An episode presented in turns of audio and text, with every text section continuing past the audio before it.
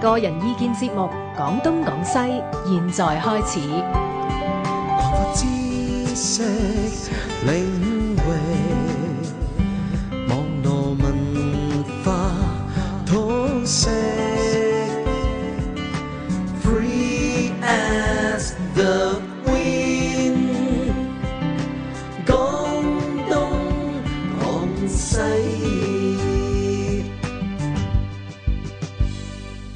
好，我哋今日咧講反貪，咁但係咧，阿馬馬老兄，我哋今日唔講釋法先唔得喎，梗係咪啦，啲啲聽眾會，唔講啊失啲職啦。聽聽聽眾會走嚟圍係啊圍住個戰台啊喎。話何解劉天賜唔俾講咧我？冇話唔俾 講，呢度誒言論自由，係我哋誒我哋又唔係偏，我哋咁啊視乎你點講啫啊唔嘛。係我哋持平中立唔。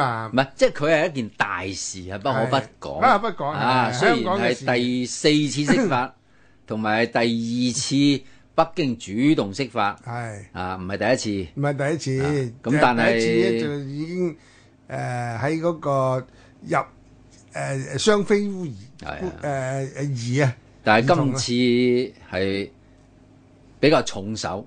你覺得比較重手、嗯啊，唔係我覺得係事實係嗱、孤兒嗰啲切琴面冇咁講誒、係嘛？都話聽聞啊葉劉就話咧有，如果唔做咧有百五萬啊哦，嘅人咧入咗嚟，咁啊你害到咧香港嗰個誒經濟啊民生啊就好結㗎啦咁哦講，咁嗯咁你啊嗌各方聽日問下葉 劉啊，聽聽日葉劉去去去貴公司啊，啊你問下 佢啊，你話有冇百五萬啊？咁佢估啊嘛，啊你話到嗰未啊？陣時佢估啊。問下佢啊，啊佢依家梗係話冇噶啦， 嗯哦，咁啊政治人物講嘢咧，一般都唔使唔使認啊唔使認，嘅唔使兌現啊，嗰張 check 嚟嘅啫嘛係啊！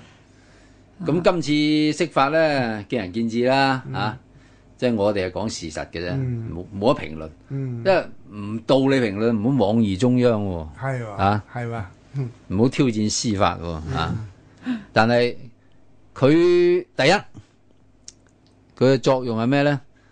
就係嗰兩位有有啲人好似 C.Y. 仲稱佢係議員喎，我我諗唔係咁確切，應該叫後任議嗯，員，應該係誒準確嚟講應該係後任議員，嗯因你為係選到啦，係啊但係未宣誓，係啊，未就任，應該咧，應該最正確就係點講未咧宣誓議員，咁啊後任議員咯未必，後未咯，未必可以係因為選一隻係正經議啊員嘅，未宣誓嘅議員唔能夠話未宣誓，佢宣咗誓啦，啊，未有未合格宣誓。啊合格未 有效宣誓嘅議員，哦我呢個定義越嚟越長，咪一定要準確啊嘛法律係咁㗎準確啊嘛，唔係點解法律書咁厚啊？係係啊。係好哲學長，書都係咁樣嘅，哲學書鬼迷咁長，因為佢就要要求嗰個意思準確到接近一百 percent，嗱都冇可能。要用個專業名詞。嗯你話接近一百 percent 嗰個叫咩呢？叫周圓，哦，個名詞叫做周圓嗯嗯啊。哲學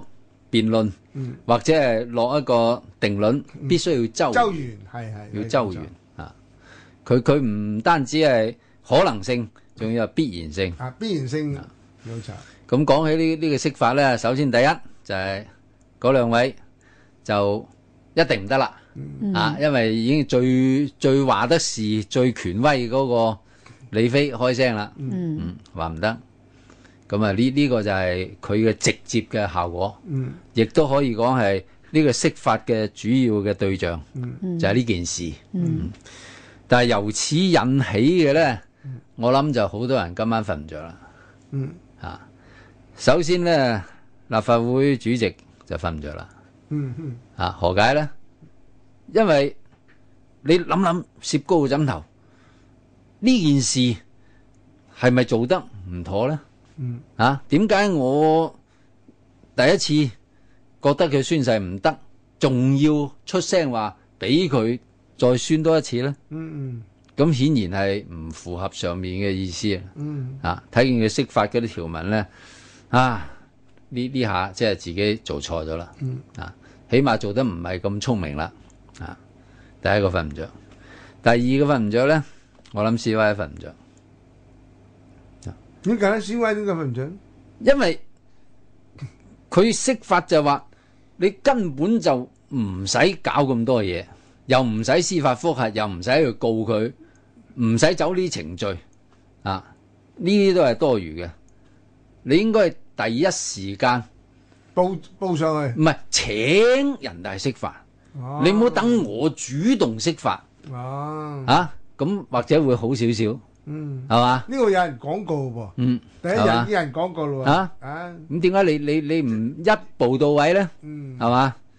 申請去法庭攞禁制令嘅時候咧，嗯已經有人講過，點解係嘛唔直接揾人大釋法咧？嗯，仲有咧，即係法律方面、法律界方面，又又會後知後覺啦。嗯哦，原來呢單嘢係咁嚴重嘅，唔係、一個程序問題，俾唔俾佢再次呢個宣誓，或者係等等，而係關係到中華人民共和國嗯，嗰個重大嘅生死存亡嘅問題。哦，啊，由港獨諗到去台獨，諗到去藏獨，諗到去疆獨咁啊，蒙讀都有。啊，蒙獨未聽過你聽我我成日講喎。嘅，好啊，好啊，好有啊啊有咁啊，蒙得獨得閒同你再再講講蒙獨啊。有蒙讀啊嘅，，咁有冇滿獨啊？滿就冇啊，哦，冇啊。滿讀就冇，咁有有冇朝梅毒朝鮮族獨啊？冇 冇嚇，哦，好啦，咁大件事，所以呢，由此香港所有司法界，包括法律界嘅人士呢，就要重新認真學習基本法，嗯同埋體會基本法及釋法條文嘅精神，嗯最緊要係精神啦、嗯即係你點樣可以等中央唔好咁勞氣啊？嗯，要插手落嚟嗯你做呢細嘅應該先意成子先至啱啊嘛，嗯啊你要知道上面諗乜嘢係嘛？你唔好做咗四年官，仲唔知道官姓乜嗯係嘛？你你做出嘅決定之前有冇同上面溝通過啊？啊，咁啊，我似乎冇啊，同新同呢個中聯唔辦係啊有啫噃，咁中聯辦有事喎，如果你咁講，係啊啊，你正話鬧咗中聯辦喎，冇漏啊，準備講啊啊，。真你講，準備 講啊，係啊，點解你要搞到咁大件事咧？嗯嚇，C.Y. 話喂，我唔係冇溝通喎，我一路有溝通嘅喎，嗯啊，即係佢覺得上面俾壓力佢啦，嗯佢會唔會就係有少少卸一卸咧？都要㗎啊咁卸一卸卸咗去西環喎，係咯西環話啊，你你你即係話俾大家聽，你做呢件事之前你問過我㗎啦。嗯咁又唔係好即係我妥喎啊溝通唔夠啦，啊係咯嚇唔係你溝通唔夠，係我溝通唔夠喎，哇！一樣有問題，包括港澳辦都死都都有涉要要嫌啊，係啊，喺都呢走邊唔甩有啦啲缺缺失，都走唔甩啦。所以即係最高層一發威咧，我諗下邊嗰、個嗰、個叫做後遺症啊，嗯係好長遠嘅。嗯嗱、即即係等於係睇病咁樣。嗯個醫生話唔唔好喎、你嚇唔掂喎，要開刀喎、割症喎、要好啦，一割落去附加傷害一定有嘅，嗯，係啊，冇話真係好似食橙攣核咁就係攣核嘅，冇咁簡單，順手肯定攣第二啲出嚟嘅，咁、所損害到嘅嘢呢，你要知道呢個損失係最細嘅，啊係可以承受嘅。嗯嗱，如若不然咧，呢、個好似打仗一樣，因為上邊而家釋法咧，睇睇出上邊係當所謂港獨啊，嗯係呢個大敵心腹之患、嗯啊，唔落重手唔得，嗯唔用雷霆之勢迅速結束佢唔得啊！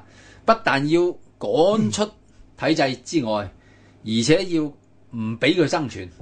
個釋法條文好清楚啦，啊，嗯一個法假誓已經夠啦，係啊，冇錯，所有嗰個係個刑事案嚟嘅，公務公務員膊頭有花嘅，啊，你你進入體制嗰陣時，經過一個宣誓嘅，我我我唔知道紀律部隊係咪要宣誓㗎，要嘅，係咪個個都要宣誓要㗎？嘅啊，咁啊，宣誓嗰個要諗過啦。嗯嗯隨時可以去 check 你係咪遵從咗呢個誓言係啊？誒如若不然咧，嗯輕則咧就處分，重則咧逐出，唔係，仲有個係副刑責最後咪就要追追刑責咯。追刑責嘅。不過而家最後嗰點咧，誒物誒呢個大公報社論已經好清楚講緊咧，唔係淨係講緊而家，係講緊追溯追溯追及溯及期啊後，追到嗯九七開始，及阿董伯伯及宣誓嗰一刻開後始，同埋及後啊，嗯，及啊，後即係證明話好似我佛咁喎，嗯係啊哦過去、未來、現在。三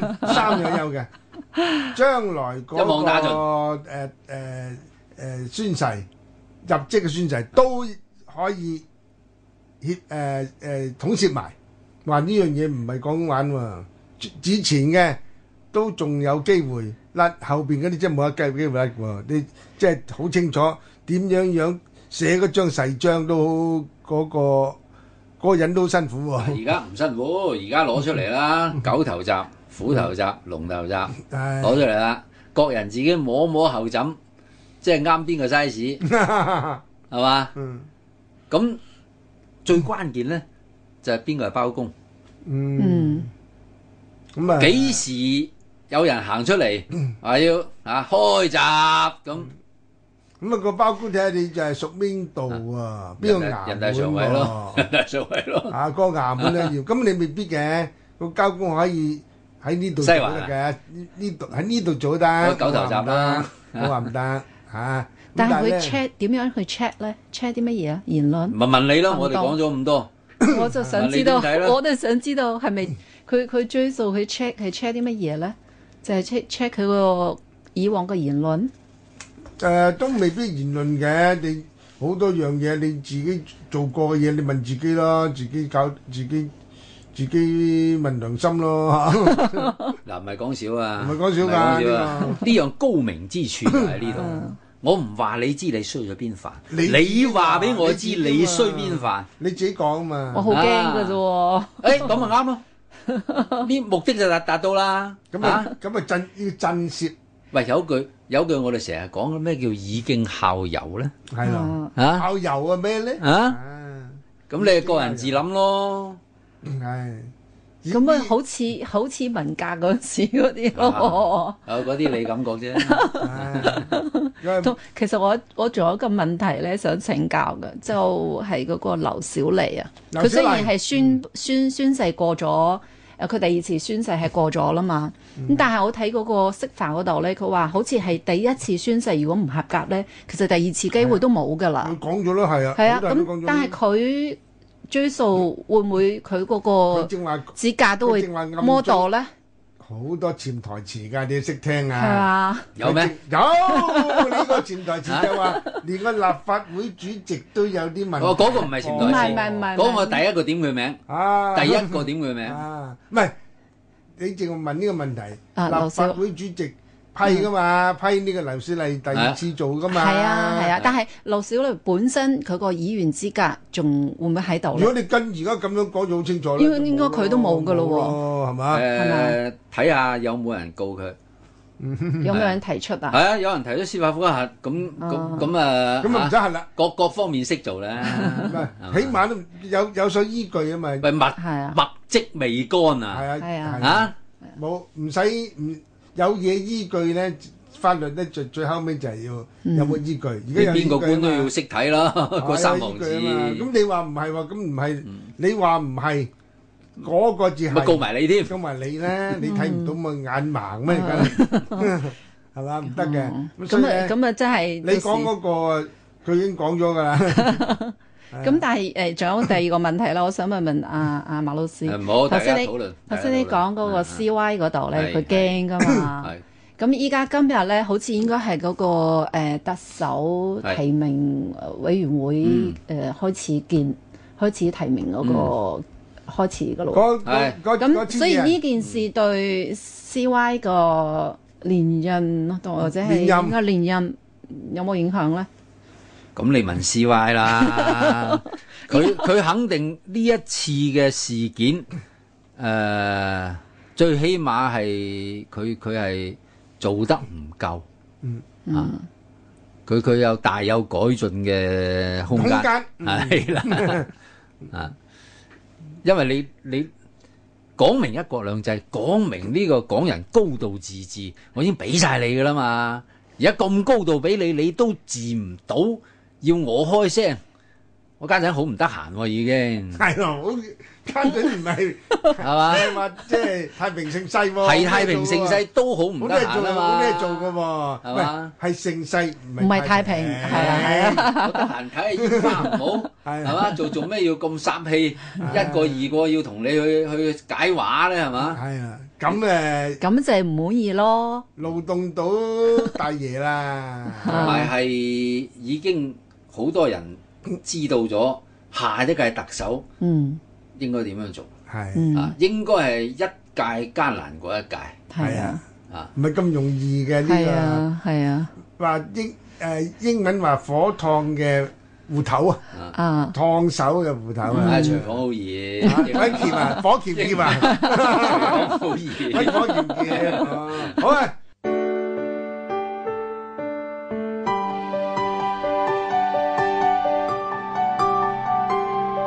星期一至五晚上十一點至凌晨一點，香港電台第一台。知識領域，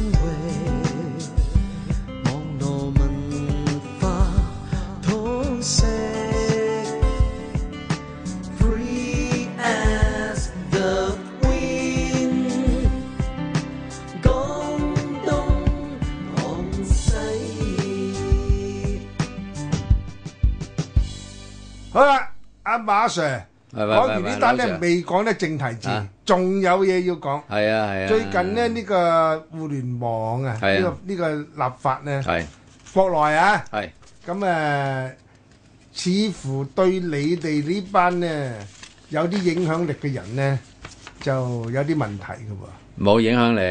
你有影響力咩？有影響力我冇啫，你有啊！你嘛講笑講笑講笑，啊識得你人多啊！我識人多，但我冇影響力 喎。你咧就影響力大啦。喂，你你係台你係批評下你講台下主啦嚟嘅唔喎，敢啊當，我只靠住廣你東嘅廣西嘅依靠住你，你你想做呢個台主，我即刻俾你做，呢呢個做唔到嘅，因啊因為你係你係締造者啊嘛，係嘛？咁啊唉締造者同指揮者啊嘛，啊咁你又講講呢個？誒呢個要呢講，個呢個呢個對香港好多人有問題嘅。佢係咁樣嘅，誒北京有關部門咧就頒發咗個叫做互聯網直播服務管理規定啊，呢個係國家互聯網諮詢辦公室十一月四號頒嘅，嗯，咁但係而家仲未係，唔使驚住。未未未執行，十二月一號起知嗯施行，施行。咁佢關係到乜嘢呢？就而家互聯網全國呢有幾百家，大嘅嗯啊細嗰啲嗰啲嗰啲僆仔唔計啊喺都唔嗯計喺屋企搞嗰啲唔計，佢呢個係新聞直播，直播由於你係新聞同埋有關新聞嘅事呢，咁啊影響頗大。嗯，誒呃咁多年嚟咧，上面發現有好多違規嘅現象，嗯，最緊要就係假新聞啦。係啊，咁有一條好過癮嘅喎，啱啱我尋晚睇電視， 假新聞點解呢？即係一個電視台去到一啲窮鄉僻壤，嗯嗯話要搞啲愛心行動嗯，派錢派錢唔係攞錢，嗯啊派錢，咁啊成班父老鄉親齊齊坐，咁啊食果果，一人一個紅包派，咁啊鏡頭梗係掃啦嚇、啊笑逐顏開。呢頭派完咧，呢頭收嗰邊隊收返嗰度收翻，係啊 呢個紅包收翻，咁都唔係完全冇啊！出鏡嗰啲人咧，一人有五十蚊勞務費，哦，嗰啲咧叫做 K F 費費都要啦，臨記啊嘛，呢個臨記費都要，即係當個飯盒啦嚇、嗯一場嚟到、啊。咁呢啲虛假新聞呢，其實就小兒科嗯啫。啊，係，據說都告唔入嘅喎。哦，高唔入，啊，因為佢佢真係派個唔你係俾我我做 show 啫嘛，唉呢個係我 show 唔係嗯嚟啫嘛，鬼叫你你一信睇完以後即刻捐錢去電視台嗰啲係你嘅事咯，你，你唔係開心喎爆棚如。果你香港咧，呢個係欺詐嚟，嗯，冇人講香港啊啊，國內唔使咁嚴重 啊。因為係你你新聞還新聞，節目還節目係嘅，啊係啊，嗯佢呢個係節目嚟嘅嗯啫。總之佢話直播，直播服務。咁呢一個實施咗以後呢，我諗就都幾大影響。嗱，佢一個你凡係呢啲互聯網直播嘅咧，嗯你你要有總編輯，其實即係問責啦。啊，有嗯即咩係事揾揾人拉拉人坐監啦唉嚇即係坐坐監有人咁仲有咧，就建立黑名單制度。點解叫黑名單制度？即係如果你係違反咗呢個規定嘅互聯網直播服務使用者啊，呢、個使用者，嗯呢個服務互聯網嘅提供者咧，應該將其納入黑名單，哦即係呢個使用者禁止重新註冊帳號哦，啊，咁即係。咁你好閒啫，揾第二個住呢都得嘅呢啲啊，即係叫做推出五門 斬首啊，或者起碼係永不錄用噶啦啊。咁啊，有好多禁忌就係咩傳播色情啊、暴力啊、謠言啊、佢嚟㗎啦詐騙啊等等啊呢啲，打擦邊球都唔得插邊球點樣證明都係插邊球？啊！你你聰明啦，我唔話俾你聽點證明，哦，到時出自現律自律自自律我律啦審查，係啦，自我審查，如果我話俾你聽咧，即係有邊咧，嗯而家咧就無邊，嗯，無邊咧你自己唔識跟住個邊咧，嚇、你就係自己老襯咯，呢啲係建國初年陳雲提出嚟嘅。係因為陳雲咧假假地都做過呢個書店嘅店員，係咩？哦，係啊，陳雲後生嗰陣時喺上海都做過呢味㗎，嗯所以佢知。佢話國民黨咧就有新聞法，嗯啊，我哋共產黨唔好啊，千祈唔好啊唔，好有，嗯因為你 有咧有就有法律啦，就有啦。嚇、有有律法律就有法律啦，啊，我哋共冇咧產就冇黨條啦，咁多年咧都係捐呢條罅係啊 嘅，成功咗。係啊，喂，而家我做咩要俾佢捐罅係啊？做咩要整條整條罅俾佢？，冇啊，嗯天羅地網。係啊，漏網吞舟，你根本就見唔到啊！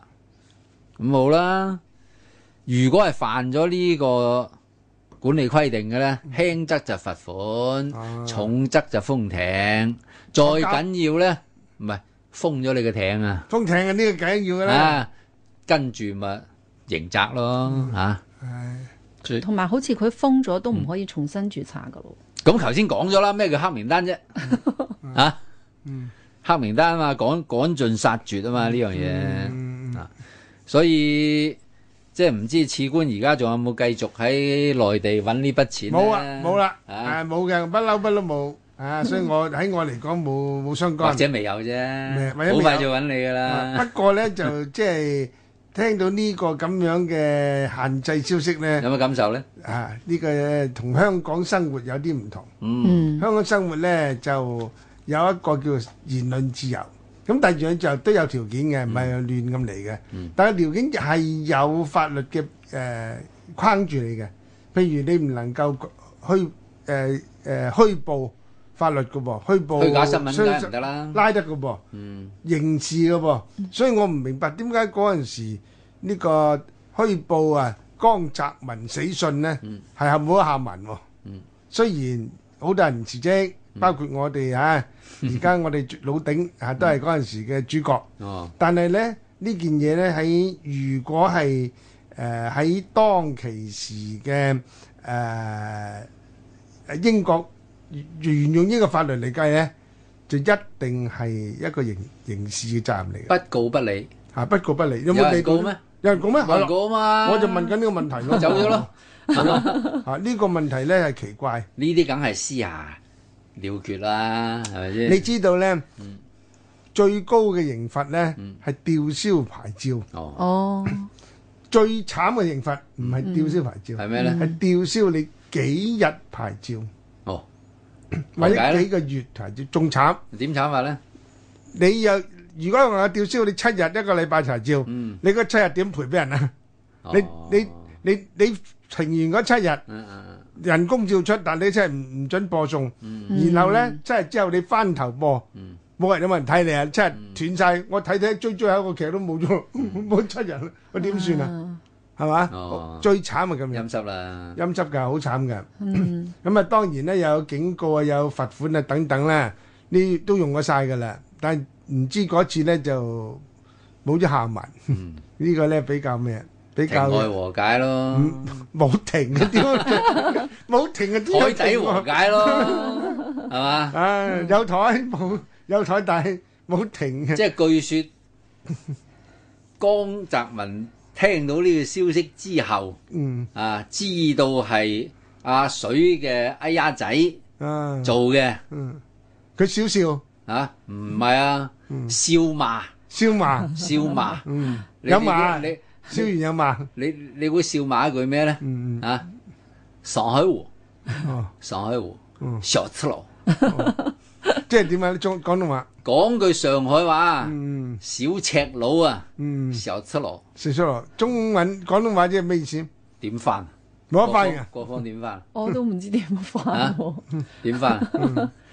真係唔識哦喎，方言呢啲嘢好難翻嘅 喎，啊，嗯，或者即係好似契衰細佬仔咁係係咪嘛啊？？衰仔衰會唔會咧仔，？衰仔好有似又又冇咁貼切，冇咁貼切，冇咁總之係啊係總之就唔開心嘅嘢啦，嚇，唔但開心係嘅説又話嗯啦不嚇，至於好嬲咁樣嗰種咯。笑都係笑罵咯係，啊有個笑字行先咯，嗯因為佢同書童畢竟係嗯有親戚關係有啲唔係唔係有啲淵源，有淵源啊哦江澤民同書童係有啲淵源啊，唔係親戚拐彎抹角啦，啊，拐彎抹角啦。如果你你認真嚴肅計起上嗯嚟，恩親咯。哦，恩親咁都係叫做，咁啊誒仲有一個咧，香港有一個咧叫誹謗法。嗯如啊果你誒喺言論自由裏邊嗯，含有誹謗咧成分，成分咧，你俾人過得到，嗯，你喺法庭上咧都可以